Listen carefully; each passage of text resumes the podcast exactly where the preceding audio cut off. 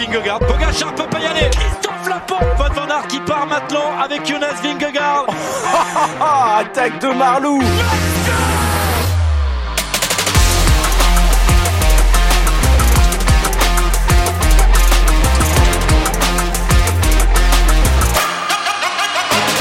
Bonjour, bonjour à toutes et à tous et bienvenue dans un nouveau vélo podcast, le débrief de la 9 étape du Tour de France qui arrive au Puy de Dôme ce dimanche. On est de retour à domicile, ça y est, la semaine sur le Tour de France est terminée. On est de retour dans un format plus classique. François-Pierre Noël est en famille ce dimanche et on nous retrouve pour le remplacer. Étienne Gourceau de Dico du Sport. Salut Étienne. Salut Guillaume, moi je ne suis pas en famille mais je vais laisser pouponner euh, François Pierre. Ouais, on va on le laisse hein, pouponner euh, tranquillement avec euh, la petite, avec la famille, profite bien. FP, bon Étienne, merci en tout cas de, venir au pied levé pour débriefer cette neuvième étape du Tour de France. Il y a pas mal pas mal d'enseignements après cette neuvième étape. On parlera aussi de manière un peu plus générale de la première semaine à la fin de ce podcast il n'y aura pas de réaction, voilà, on va aller sur un format plus classique de, de débrief, mais on va en profiter quand même pour euh, déjà Étienne, je vais te demander pour commencer un peu ton avis sur cette étape au, au Puy de Dôme. Est-ce que tu as été déçu? Non, parce que finalement on a eu, on a quand même eu de la bagarre pour les favoris. Bon, c'est vrai qu'ils ne se sont pas joués la, la victoire d'étape, mais il y a quand même des, des gros écarts. David Godu perd par exemple une 10 sur un Simon Yates pour la troisième place. Et on sent que pour le maillot jaune entre Pogacar et Vingord, ça va être intense jusqu'à la dernière étape du, de montagne au Markstein. Et t'as pas été déçu euh, par le scénario de course euh, Non, tu, pour toi, ça a été une étape, euh, une étape classique de fin de première semaine avec des coureurs fatigués, une échappée qui a pu aller au bout, avec euh, une bagarre qui a été, euh, je, vais, je vais pas dire pas si intense, mais qui n'a pas duré aussi longtemps qu'on aurait pu le prévoir au début d'étape pour prendre l'échappée. Après, après, le problème de cette étape, c'est qu'il y a le puits de Dôme, mais il y a quand même, alors c'est pas totalement plat, mais il n'y a pas de col euh, pour arriver à- au pied du puits de Dôme, ce qui fait que c'est quand même difficile de contrôler pour une équipe. Et, euh, et le puits de Dôme en lui-même aussi est compliqué parce qu'il part de façon très difficile, on l'a vu. Ouais. Et a ces 3-4 km de plat. Bah, celui, pour moi, celui qui attaque euh, dès le pied à Clermont-Ferrand, il part au suicide. Avec ce, ce plat, euh, des équipiers qui peuvent encore rouler dans le plat derrière. Tu arrives dans les 4 derniers kilomètres, tu butes. D'ailleurs, on a vu Jorgensen qui a roulé de longs kilomètres seul, bah, buter quand c'est devenu très très difficile. Ouais, et puis avec ces derniers pourcentages, hein, dans les dans les dans les dans les quatre derniers kilomètres, euh, il me semble 1 2 3 4 derniers kilomètres exactement. Euh, J'ai le pourcentage sous les yeux, hein, c'est pour ça que je regarde en même temps. 11,5, 11,4, 12,2, 11,5 et puis les derniers hectomètres euh, vers la ligne d'arrivée à 12,1% de moyenne. Là, je vous ai donné le, pourcentage moyen par kilomètre hein, quand même hein, euh, sur ces quatre derniers kilomètres pour monter au Puy de Dôme. Bon, on va commencer. Étienne, j'allais dire FP, tu vois, c'est l'habitude. Pas, pas encore, pas encore. Ça, t'inquiète pas, Étienne. Ça va, ça va, ça va le faire. Euh, Étienne, on va commencer par le podium de l'étape. Ce que tu as pensé un peu de euh, ce que tu retiens de cette étape du Puy de Dôme. Alors, je vais commencer par mon numéro 1, je vais le faire dans l'ordre inverse. Je vais commencer par tout simplement le vainqueur, Michael Woods. Alors, petit instant auto-promotion personnelle. J'avais, j'ai sorti ce matin un papier pour Dico du Sport où je parlais de Michael Woods comme étant le coureur à suivre de cette neuvième étape. J'ai envie de dire, qu'il, ne m'a pas trop déçu et qu'il n'a pas trop déçu. Je l'ai trouvé très courageux parce que il avait quand même pas loin de deux minutes à 4 km de l'arrivée. Il y avait quand même de quoi s'effondrer psychologiquement, de se dire euh, que c'était perdu. J'ai vraiment l'impression, et il le dit lui-même en interview euh, au micro de France Télévisions, il y a vraiment cru jusqu'au bout. Et ça, c'est important. Il, part quand même Michael Woods, on débriefera après, hein, mais il part avec pratiquement deux minutes de débours hein, sur, euh, sur Jorgensen. hein. Tout à fait, tout à fait. Et en numéro 2, bah, la bagarre Pogachar-Vingord qui est vraiment intense. C'est un vrai match de boxe entre les deux et je pense qu'aujourd'hui on a vu autant un combat psychologique qu'un combat physique. C'est-à-dire que on a vu un Pogachar creuser mètre par mètre. J'ai envie de dire, alors on débriefera plus longuement comme tu l'as dit tout à l'heure, mais que Vingord a été fort dans la tête parce que il y avait quand même matière à s'écrouler. Tu vois ton adversaire s'échapper mètre par mètre, centimètre par centimètre. Et il aurait pu s'écrouler, puis finalement, il, il s'est arraché pour perdre que 8 secondes. Alors, c'est toujours 8 secondes de prévu, mais euh, ça aurait pu être pire vu le contexte. Et ton point numéro 3 Et mon point numéro 3, euh, ben, les Français un peu en difficulté. David Godu, Romain Bardet qui perdent malheureusement beaucoup de temps. Alors là, Guillaume, on parle plutôt de la bagarre pour la troisième place, mais le Tour de France est encore long, mais peut-on encore rêver d'une troisième place pour l'un des deux cadres français? Je commence à être un peu dubitatif, à vrai dire. Ouais, on en parlera, on fera aussi le débrief hein, de manière plus générale de cette première semaine à, la fin du, podcast. Étienne, moi je vais te donner mon, top 3 de la journée, mon podium de la journée. Euh, numéro 1, c'est... Euh, numéro 1, je vais quand même mettre la bataille euh, Pogacar-Vingegaard encore dans, dans cette euh, dans, dans ce puits de dôme. Euh, et finalement j'aurais même pas envie de dire que Pogacar tu vois on fait un peu depuis le début du tour Vingegaard qui a distancé Pogacar ça fait 1-0 Vingegaard. Ensuite le lendemain vers Cotoré un partout. Et j'ai même pas envie de te dire aujourd'hui que Pogacar a marqué un point de plus face à Vingegaard. Certes il a repris 8 secondes mais on en parlera on en parlera juste après il y a quand même eu. Euh, ils n'ont pas fait jeu égal. Mais tu sens que Pogacar monte en puissance, mais comme tu l'as dit, euh, ça a été une bataille psychologique et Vingegaard a quand même répondu, a quand même euh, limité la casse et ça nous laisse augurer de deux bonnes semaines encore à venir. Mon point numéro 2 c'est la victoire de Michael Woods quand même. C'est un coureur que j'adore, c'est un, profil de coureur que, j'adore, très punchy et qui a vraiment géré sa montée, qui n'a pas pris qui n'a pas pris comment dire euh, les devants euh, tout de suite ça a été une grosse prise de risque. Euh, lui il sort il, sort hein, pardon de, la route d'Occitanie. Il a remporté la route d'Occitanie juste avant le juste avant le Tour de France. Les ascensions avec de gros pourcentages comme ça il aime beaucoup hein, il a fait quatrième de la Flèche Wallonne cette année. Donc donc Michael Woods c'est un coureur qui voilà qui, qui, a remporté une très belle victoire là, là au Puy de Dôme et puis mon point mon point numéro 3 je vais quand même dire la surprise Tom Pitcock euh, ce sera la bataille pour euh, le podium, hein, de toute façon, même pour le top 10, la, course des outsiders. Mais dans la course des outsiders, aujourd'hui, il y en a un qui m'a bluffé, c'est Tom Pitcock, qui monte en puissance lui aussi chez Ineos. Et euh, on parlera aussi de David Godu, qui a, encore perdu du temps, tout, comme, tout comme Romain Bardet. Allez, on commence, Étienne, rapidement ce podcast avec bah, finalement cette... allez, tu veux commencer par la, par la bataille Pogacar-Vingegaard ou par la victoire de Michael Woods? Je te laisse choisir. On peut commencer par la victoire de Michael Wood parce que je pense que la bagarre Pogacar Vingard va être un fil rouge de ce Tour de France. Donc autant commencer par quelque chose qui risque de pas forcément se reproduire. À toi l'honneur. Eh bien écoute, Michael Woods après plusieurs podiums sur le Tour de France, quelques top 5 aussi, j'avais j'ai pris le temps ce matin de, de me pencher un peu sur son cas. Il vient décrocher là sa plus belle la plus belle victoire de sa carrière, on va pas se mentir, même s'il a déjà gagné sur les routes de la Vuelta, qu'il a déjà fait un top 10 là-bas c'est vraiment pour moi la plus belle victoire de sa carrière dans le sens où non seulement il gagne sur la plus grande course du monde, et en plus c'est vraiment une victoire, il la doit à personne finalement parce qu'il se retrouve au pied de, des quatre derniers kilomètres, il est tout seul avec deux minutes de retard, il est vraiment allé se la chercher tout seul comme un grand, euh, il a largué tout le monde à la pédale un par un, il a compté sur personne finalement, c'était vraiment, il était livré à lui-même. Ouais, vraiment, un Michael Woods euh, qui s'est glissé dans cette échappée du jour, hein, qui s'est dessiné rapidement en, début d'étape. Euh, ils étaient combien? Ils étaient une quinzaine dans cette échappée aujourd'hui, euh, il, me semble. ils étaient une, quinzaine, ils étaient, ils étaient, ils étaient, ils étaient, ouais, c'est ça, une quinzaine, c'est ça. Il y avait aussi, il y avait aussi Guillaume Boivin dans, dans cette échappée. Et puis, ben, Michael Woods.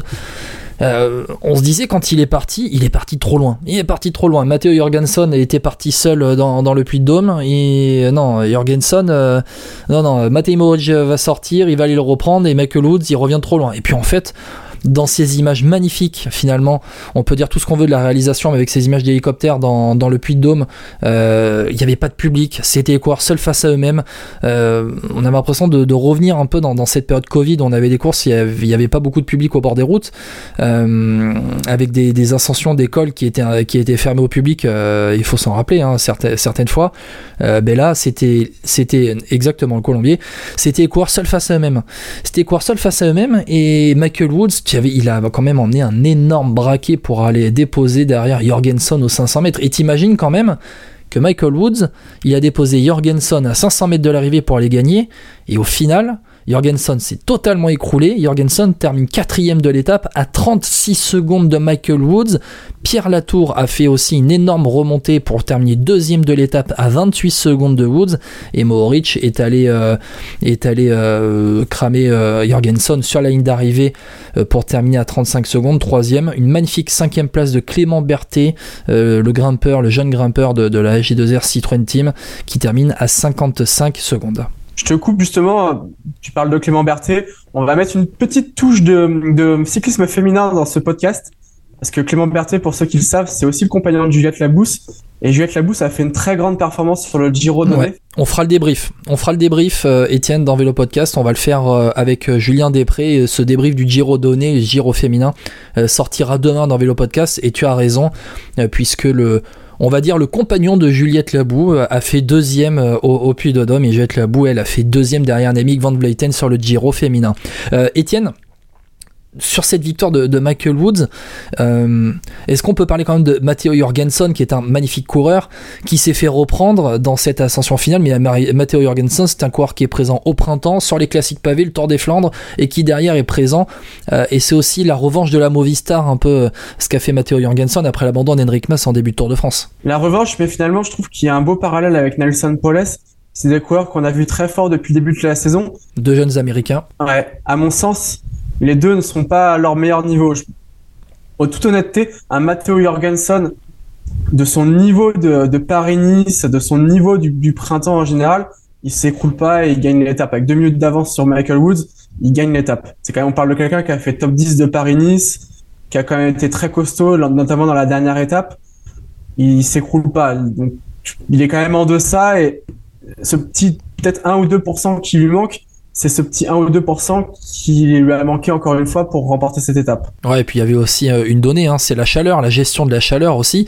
Peut-être que Matteo Jorgensen, bah, à un moment donné, il a eu un coup de chaud, il s'est quand même géré, euh, ça a été compliqué pour lui de, de, gérer ça. Et, et je vais faire le, le parallèle, Jorgensen et euh, Latour dans, dans, dans, dans l'échappée, euh, l'abandon d'Henrik Mas en début de Tour de France, l'abandon sur chute de Steph Kras hier dans l'étape vers, vers Limoges, et finalement les équipes arrivent à se réinventer pour repartir vers l'avant, pour repartir de l'avant. Michael Woods était un coureur qui était pas loin du top 10 euh, encore dans, dans les Pyrénées, et aujourd'hui il est 22e du classement général à près de 20 minutes de Jonas Vingegaard. La transition avec la bataille pour le général, euh, Étienne, euh, avec euh, eh bien euh, Pogacar qui a distancé Vingegaard, euh, Vingegaard comme on dit apparemment en danois. Ingord. Ving Vingegaard et euh, on a eu cette attaque alors l'attaque elle a combien? Elle a 2 3 km 2 2 ouais entre 2 et 3 Même un km peu moins, hein. un peu moins un peu moins de 2 km du sommet du Puy de Dôme J'ai l'impression que c'est encore une fois 1400, 1500 mètres de l'arrivée. C'est ouais c'est un peu le fil rouge ce Tour de France. Les deux s'attaquent à 1500 mètres d'un sommet de, de col, on va dire. Ouais, avec cette flamme rouge qui était tracée au sol euh, dans, dans le puits de Dôme. Euh, et on a vu Pogacar attaquer. On a vu, alors on a déjà, déjà, avant, on a eu un écrémage quand même où euh, finalement euh, tu n'avais plus que, t'a- t'a- t'avais plus beaucoup de monde dans ce groupe, euh, on va dire dans ce premier groupe de favoris. T'avais Pogacar, t'avais Vingegaard, t'avais Simon Yates, t'avais les deux Ineos Pitcock Rodriguez, t'avais Adam Yates un peu, t'avais Jay Hindley qui avait un peu de mal et Félix Gall qui a tenté de de sortir un peu, était un peu entre deux parce qu'il y avait un deuxième groupe derrière avec les Godu, Bardet, Pinot, notamment Peo Bilbao. Donc il y avait Sepkus aussi qui était avec euh. Et puis il y a eu cette attaque, donc on va dire, elle est à 1500 mètres de l'arrivée de, de Tadej Pogacar euh, qui a longtemps maintenu son effort. C'était une vraie belle attaque. Hein. Il en a collé qu'une seule, il en a posé qu'une seule, euh, Tadej Pogacar, mais une vraie grosse attaque. Et euh, on a senti petit à petit que Vingegaard en avait. Et puis aller dans les dans les dernières secondes de son attaque euh, en danseuse avant de soutenir un effort, on va dire effort curseur comme on a l'habitude sur PCM. Euh, ben, Tadej Pogacar, il a fait rasseoir Vingegaard et là ça s'est joué à mètre par mètre. C'est un magnifique duel psychologique hein, quand même. C'est c'est des images dont on n'a pas forcément l'habitude de voir.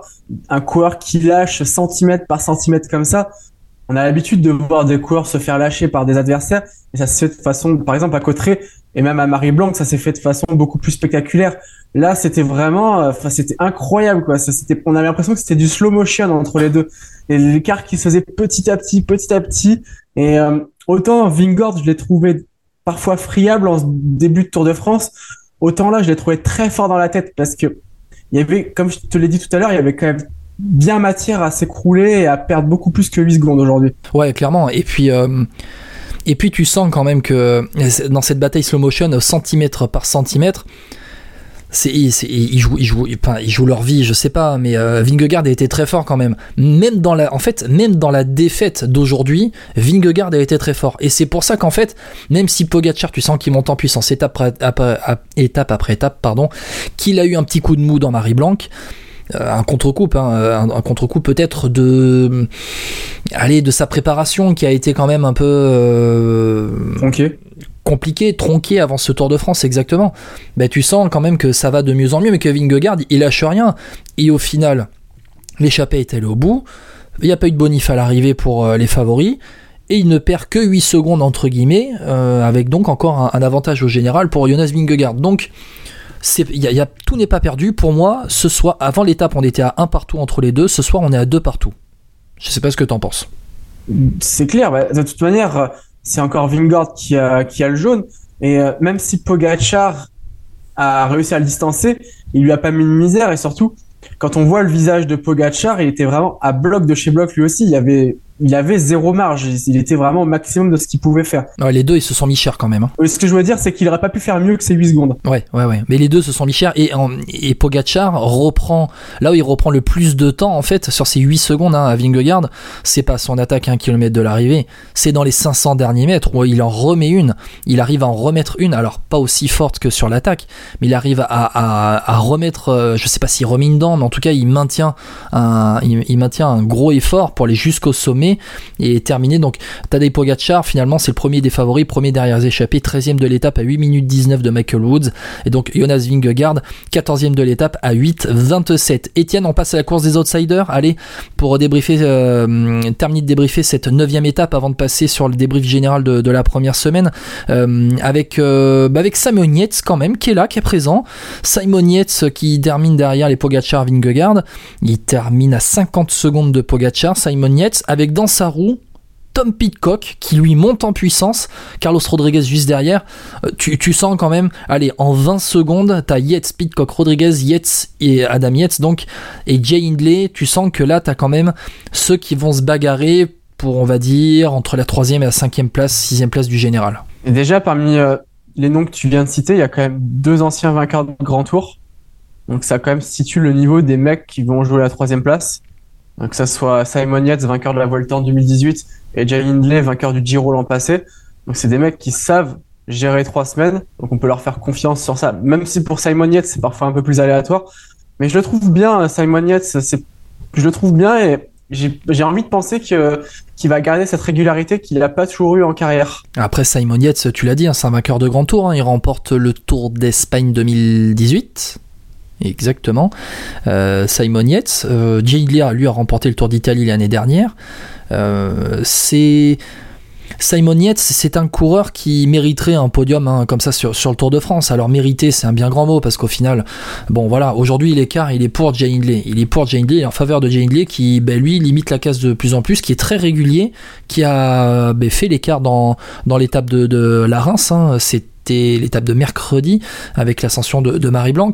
Et au final, Bon, au final, euh, ça a été, euh, ils ont été là tout de suite avec euh, les Pogacar Vingegaard, ils ont maintenu l'effort et eux, ils n'ont pas eu le gros coup de chaud, gros coup de chaud, pardon, par exemple, qu'a eu David Godu. Tu as senti que David Godu était au rupteur complet dans les derniers mètres, il était à l'agonie complet, David Godu. Et là, c'est plus inquiétant quand même pour le Français. Alors, je vais vite faire revenir sur sur Jay Hindley, vas-y, vas-y. dans le sens où il, est, il paraît il y a quand même plus de références en troisième semaine que qu'un Simon Yates parce qu'il a quand même les, les rares grands tours qu'il a joué à fond. Il a toujours été énorme en troisième semaine sur ces deux Giro en l'occurrence. Là où Simon Yates parfois il a tout perdu en troisième semaine. Mais pour revenir sur sur David Godu, oui, eh ben, c'est vrai que autant dans les Pyrénées, il avait il s'était montré rassurant vis-à-vis de ce qu'il nous avait montré au Dauphiné. C'est-à-dire que bah, finalement on s'était dit il sera pas mal, il va pouvoir il va pouvoir jouer à minima un top 5. Là, euh, bah, il perd du temps. En plus, il perd du temps aussi sur d'autres concurrents directs, au-delà même de la troisième place, parce qu'il se fait passer par Pitcock. Il se retrouve avec euh, un Simon Yates, il me semble, qui, euh, je vais reprendre le général. Il se retrouve avec avec un, je reprends le général, voilà. Il se retrouve avec un, Simon Yates qui qui reste devant lui. Euh, Sepkus qui revient fort sur lui, même un Peleo Bilbao est plus si loin. c'est ouais, ouais c'est encore long. Hein.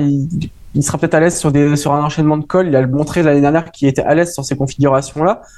Mais euh, je le sens moins bien que l'année dernière quand même. Pour avoir été sur le tour, depuis Bayonne jusqu'à Limoges, à chaque fois, Marc Madio et David Godu nous disent euh, c'est long trois semaines. Alors oui, c'est long. C'est long. Mais c'est une course par élimination. C'est long, mais quand t'as pas loin de 3 minutes de retard sur le podium et euh, pas loin de 2 minutes de retard sur la quatrième place, c'est long, mais c'est beaucoup. Exactement, parce que l'objectif c'est le podium. L'objectif de David Godu, ce n'est pas, c'est pas le top 5. On est bien d'accord quand même. Non, il a déjà fait, il a déjà fait top 4 l'année dernière. Euh, toute, toute place en dehors de la quatrième serait vue comme une régression.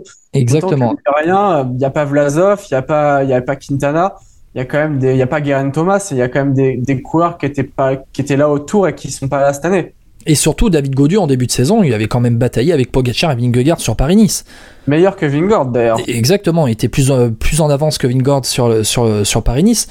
Donc là, pour David Godu, t'as senti un vrai coup de chaud aujourd'hui. Soutien énorme de Thibaut Pinot qui était à ses côtés. Pinot 15e du général après ce soir, après la, cette première semaine. Euh, David Godu, tout était axé sur lui et au final l'étape d'aujourd'hui ben, c'est un gros coup quand même pour la Groupama FDJ parce que bah parce que David Godu euh, il se retrouve maintenant à 3 minutes 20 je crois c'est ça 3 minutes 20 de Jay Hindley pour la troisième place du podium alors pour aller dans le sens des Groupama FDJ, je vais me faire l'avocat du diable. On va quand même pas oublier qu'il y a encore le Grand Colombier, qu'il y a encore euh, allez, le col de la Lose, qu'il y a encore toutes ces étapes-là, qu'il y a encore l'étape du Markstein, que trois, qu'une course de trois semaines, ben ça termine pas au bout d'une semaine. Hein. c'est, voilà, c'est aussi simple que ça. Merci On va bien. voir ce qui va se passer. Bah oui, là franchement, je viens de vous réinventer le cyclisme. hein. Je- Étienne, là, tu, tu dois apprécier. hein. Mais mais au final, David Godu, euh, dans cette course par élimination qui est le Tour de France, il vient quand même de se faire doubler par un Tom Pitcock au général. Il est huitième du général ce soir à 6-0-1 de Vingegaard et franchement, ça n'inspire pas confiance pour la suite. On va pas dire que c'est rédhibitoire parce que rien n'est rédhibitoire tant qu'on n'aura pas passé la ligne d'arrivée, on va dire au Markstein plus plus qu'à Paris. Mais quand même, dans cette course par élimination, il prend un sacré handicap pour le reste du Tour de France. J'espère pour lui que ça va aller mieux. Mais c'est quand même pas très bien parti pour cet objectif podium, euh, Étienne. C'est, va falloir aller boucher les deux vins sur Inlay. Même, je veux bien qu'il reste beaucoup de temps euh, de, dans ce Tour de France, mais c'est comme je te l'ai dit, c'est quand même beaucoup de 21. Exactement. Et puis, vu comment et Sepkus a accompagné euh, Jonas Vingegaard aussi, euh, il peut se faire encore doubler par Sepkus. Donc, euh, bon, on verra bien. En sachant que sur le chrono, même s'il est à dominante montagne, je ne vois pas Godu reprendre du temps sur Inlay sur ce genre de parcours. Ouais, et même sur un Carlos Rodriguez hein, qui peut être un, sacré, un sacré bon rouleur. Étienne, on va faire le point sur la réalisation. On va faire le point réalisation que FP euh, aime bien faire. Euh, hier, il a encore poussé un coup de gueule après l'arrivée à Limoges. Toi, vite fait, t'en as pensé quoi de la réalisation du tour sur cette montée du Puy de Dôme Est-ce que t'as vu ce que tu voulais voir? Oui, finalement, il n'y a pas eu ces fameux plans là qui ont duré 10 ans pour montrer des coureurs à l'arrivée. On a pu voir là, a- après, c'était confortable pour euh, pour la réalisation. Il y avait un quart d'heure, le temps que que Woods arrive. Il y avait, il s'était encore rien passé vraiment du niveau des favoris. Ça avait commencé à visser, mais il y avait zéro attaque. C'était peut-être plus confortable que dans Marie Blanc où fallait filmer euh, Hindley euh, tout en filmant euh, Vingord, tout en filmant Ciccone qui était pas très loin non plus. Je peux comprendre. Là, c'était quand même plus confortable. Moi, j'ai vu juste ce que je voulais voir. C'est vrai que la réalisation n'était pas extraordinaire en, en ce début de Tour de France, qu'elle ne l'est pas depuis globalement euh, l'arrivée d'Anthony Forestier il y a il y a quatre ans en 2020, à pour son quatrième Tour de France, pardon. Mais là aujourd'hui, non, c'était plutôt correct. Après, je suis peut-être pas, suis pas le roi de de de ça, donc je suis peut-être pas le mieux placé pour parler, mais moi ça m'a semblé euh, cohérent en tout cas. Bon, allez, je suis plutôt d'accord avec toi. On va passer sur cette Real. C'était facile pour lui. Il y avait un quart d'heure d'écart. Il avait le temps de montrer les, deux courses. Si on n'a pas loupé les attaques de Pogacar, la bataille Pogacar-Vingegaard, euh, bon voilà, avec la victoire de Woods, on n'a pas loupé grand chose. Le point sur les classements, ça va nous permettre de passer sur le débrief de cette première semaine, débrief plus général. Étienne, le point sur les classements, donc avec la victoire aujourd'hui de Michael Woods devant Pierre Latour, Matej Moric. Le classement général, pas de changement dans le top 6. Vingegaard Pogacar, alors pas de changement en termes de place Pogachar et euh, Vingegaard et, Pogachar donc euh, 17 secondes d'écart au classement général à l'avantage de Jonas Vingegaard. Jay Hindley qui a perdu un peu de temps aujourd'hui par rapport à Vingegaard une minute, il conserve sa troisième place. Il conserve sa troisième place avec une 40 d'avance sur Carlos Rodriguez, le jeune espagnol euh, de la de la Ineos. Euh, les deux frères Yates, Adam et Simon sont 5 et 6. Tom Pitcock 7, il grimpe 2, il, il gagne deux places au classement. Tom Pitcock a pris une très belle montée du Puy de Dôme. David Godu recule à la 8 place. Sepkus double Romain Bardet à la 9 place. Romain Bardet qui était 8 au général ce matin. euh, et Romain Bardet qui est 10 donc du classement général. Allez, je vais donner très rapidement de la 11e à la 15e place. Bilbao, Menties, Bourman, Landa. Thibaut Pinot, Félix Gall 16, ah tu vois, il y a les équipes françaises derrière, Guillaume Martin qui a reculé aussi aujourd'hui, et Ben O'Connor qui a pris un déclat, 18ème du général. Le classement par points, pas de changement. Philipsen avec un monde d'avance, un monde d'avance, c'est-à-dire 110 points d'avance sur Brian Cocard et un peu plus de 110 points sur Mats Pedersen. Le classement du meilleur grimpeur avec une belle bataille peut-être qui s'annonce. Euh, Poles qui a pris encore des points aujourd'hui, 46 points en tête devant Félix Gall, 28 points. Tobias Allan Johannessen, Ruben Guerrero, Michael Woods à 20 points. Le classement du meilleur jeune après une semaine. Bon, Pogacar 4 minutes d'avance sur euh, Carlos Rodriguez, 5 minutes sur Tom Pitcock, 9 minutes et demie sur Félix Gall. Ça devrait le faire pour, euh, euh, pour Tadej Pogacar. Et puis le classement de la meilleure équipe avec la Bahrain Victorious qui prend la tête du classement par équipe aujourd'hui, notamment avec la présence de Matej Moric en échappée. Ineos est toujours deuxième de ce. Non, passe deuxième du classement par équipe. Ineos qui passe devant Jumbo Visma qui donc tombe à la troisième, euh, qui gagne donc, qui, qui descend à la troisième place de ce classement par équipe. Étienne, débrief général de cette première semaine. Allez, on va dire la bataille pour le classement général. Est-ce que toi, tu été convaincu par ce parcours? Thierry Gouvenou avait confié à Vélo Podcast hier au départ de Libourne. Vous pouvez retrouver hein, l'interview sur les réseaux sociaux, notamment compte Instagram de Vélo Podcast. Et était surpris de voir autant d'écart après une semaine? Est-ce que toi, c'est aussi le cas? Oui et non, c'est vrai que j'ai envie de dire qu'on a vu que le début de la difficulté du Tour de France. Maintenant, on sait qu'avec euh, avec les deux là, euh, que ça pouvait s'attaquer tous les jours quasiment. Et dès que ça a été dur, on a vu des attaques euh, tous les jours. On a vu Pogacar dans le Pays Basque. Alors certes sans sans creuser les écarts, mais en prenant quelques bonifications. Puis ensuite les Pyrénées, on a vu des attaques à chaque fois dans les dernières écoles. Donc on, je suis pas surpris, on est un peu dans la continuité de, de ce qu'on voit, de ce qu'on voit depuis l'année dernière avec avec d'un Pogacar, d'abord un Vingord qui a renversé Pogacar, puis un Pogacar qui a tenter son va-tout à chaque étape pyrénéenne et même dans un peu dans l'Alpe d'Huez d'ailleurs. Ouais, t'as as quand même une énorme bataille. hein. Ils nous offrent une énorme bataille les deux quand même. Ils se mettent des sacrés peignés dans les euh, dans, les différentes montées qu'on a pu avoir depuis ce, départ du, Tour de France. Euh, ouais, ça laisse franchement augurer deux autres semaines à, venir qui sont complètement dingues. Et, et surtout, moi, ce qui me marque en fait plus que la bataille Pogacar-Vingegaard qui était attendue, c'est l'écart après une semaine de course seulement avec la concurrence. L'écart, il est énorme. Tu n'as que 16 coureurs en 10 minutes. Tu n'as que 15 autres coureurs derrière Vingegaard en moins de 10 minutes. C'est incroyable l'écart qu'il y a après seulement une semaine. C'est incroyable. Après, je pense que le terme une semaine, il veut pas dire grand chose parce que, par exemple, l'année dernière, à part la planche des belles filles, on va dire les pavés, mais il n'y avait pas d'étape qui, euh, qui était propice à, à ce qu'il y ait des écarts. Là, on a eu du Pays Basque, on a déjà eu deux, on a déjà eu finalement euh, trois étapes de haute montagne. Donc c'est aussi, quand on sait que les deux sont dix fois supérieurs à la concurrence, j'exagère en disant dix fois, mais tu m'as compris. Ouais, ouais, je t'ai compris. Euh, C'est aussi logique d'avoir autant d'écarts. C'est vrai, c'est vrai, mais euh, moi, je- bah, encore une fois, quand on a vu ce que David Godu pouvait faire sur euh, Paris-Nice, bah, je me disais quand même qu'on aurait pu avoir un peu la même chose sur, sur ce Tour de France. La vraie déception, elle est par rapport à ça. Je m'attendais pas, franchement, on va dire, à avoir 5 minutes d'écart pratiquement entre euh, les Yates et Vingegaard après une semaine de course. Mais après, ils se font la course sur toutes les étapes. Dès qu'ils peuvent, ils se font la course, les gars. Guillaume, rappelle, Forcément. re- remémore-toi les écarts de l'année dernière. Garen Thomas, il finit à 8 minutes. David Godu, il finit quasiment à 13-14 minutes.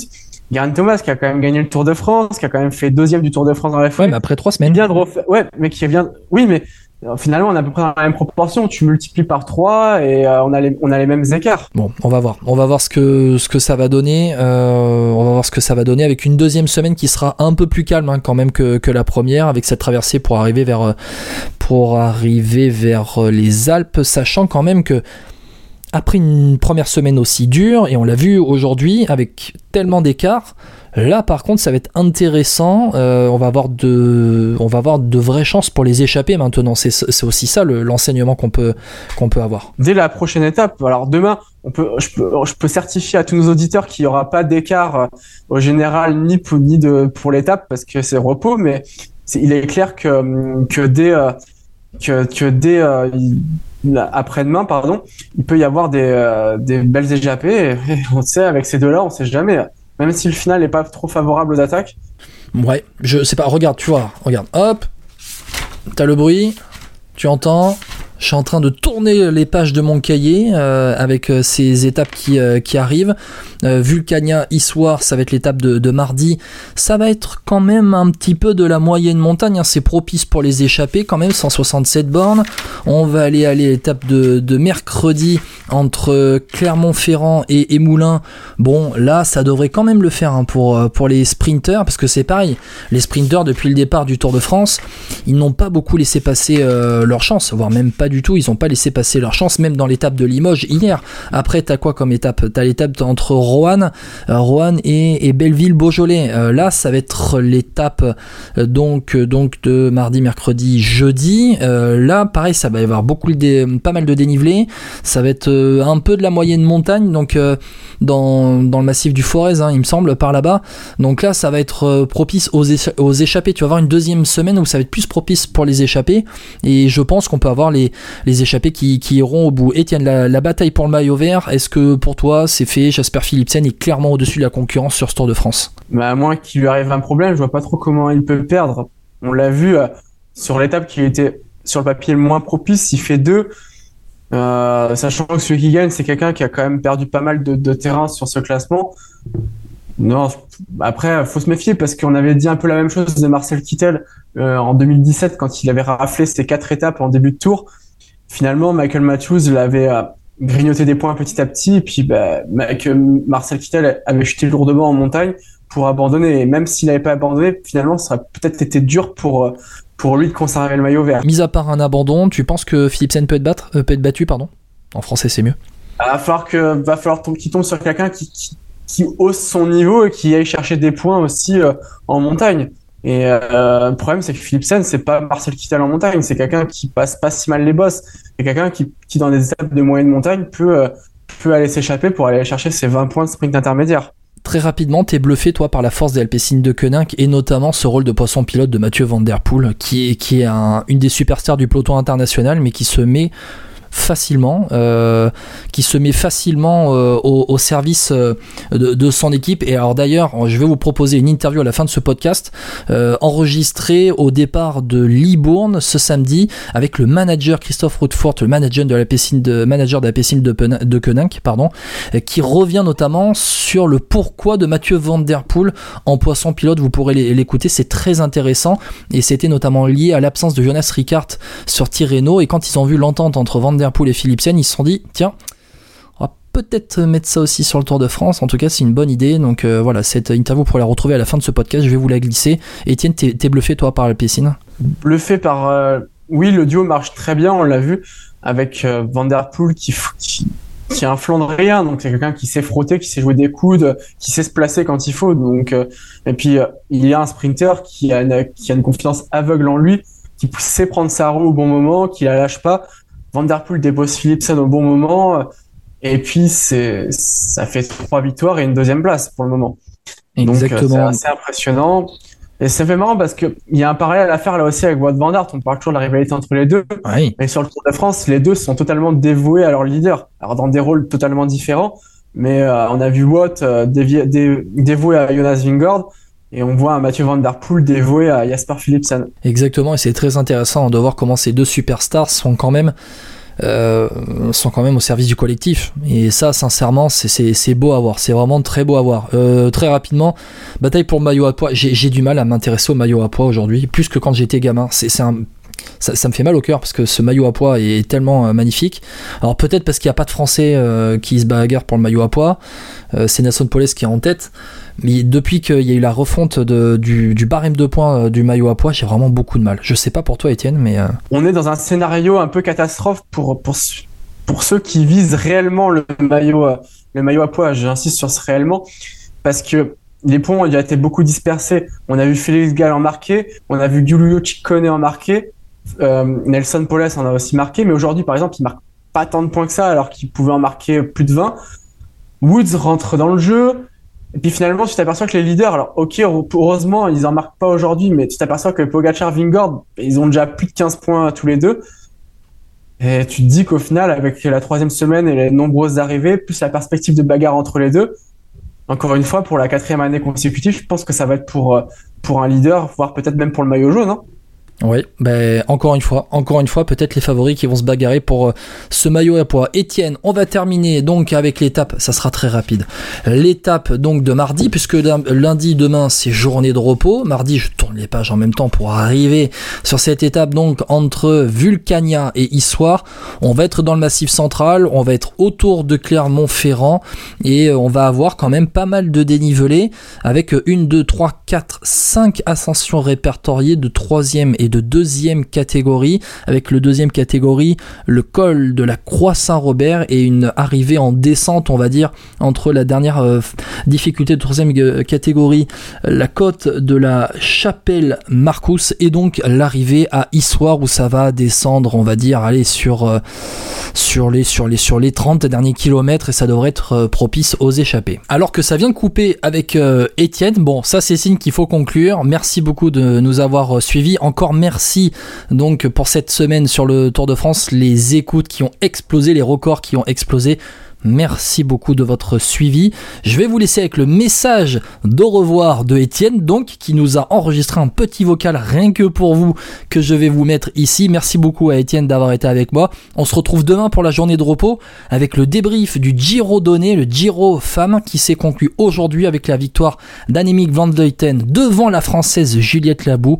On retrouvera Julien Després d'Actu Cyclisme Féminin avec moi avant le retour du Tour de France mardi, donc, avec cette étape entre Vulcania et Issoire. L'interview aussi après de Christophe Routefort, le manager d'Alpecin de Koenig. Bonne soirée à toutes et à tous. Eh bien, merci à toi Guillaume, ça a été un vrai plaisir de pouvoir euh, débriefer cette très belle étape du Puy-de-Dôme à tes côtés. Et puis bah, demain, c'est le jour de repos pour les coureurs, c'est aussi jour de repos pour les suiveurs du Tour de France. Avant de, si tu veux mon avis, de se régaler tout au long de ces deux prochaines semaines. Salut Guillaume. Bonjour. Est-ce que vous êtes imbattable au sprint? Non, non, non, pas du tout, pas du tout. On a fait des belles sprints et des beaux sprints pour le moment, mais on n'est sûrement pas imbattable. Non, non. Comment vous avez euh, convaincu Mathieu Van Der Poel de rentrer dans ce rôle de poisson pilote, lead out parfait, où il est parfait? C'était pas si difficile euh, au début du terrain au début du terrain Adriatico, euh, Mathieu avait ses, ambitions euh, personnelles, mais ça ne marchait pas si bien. On n'avait pas Jonas là et, et Sinkeldam était nouveau dans l'équipe et c'est allé euh, naturellement.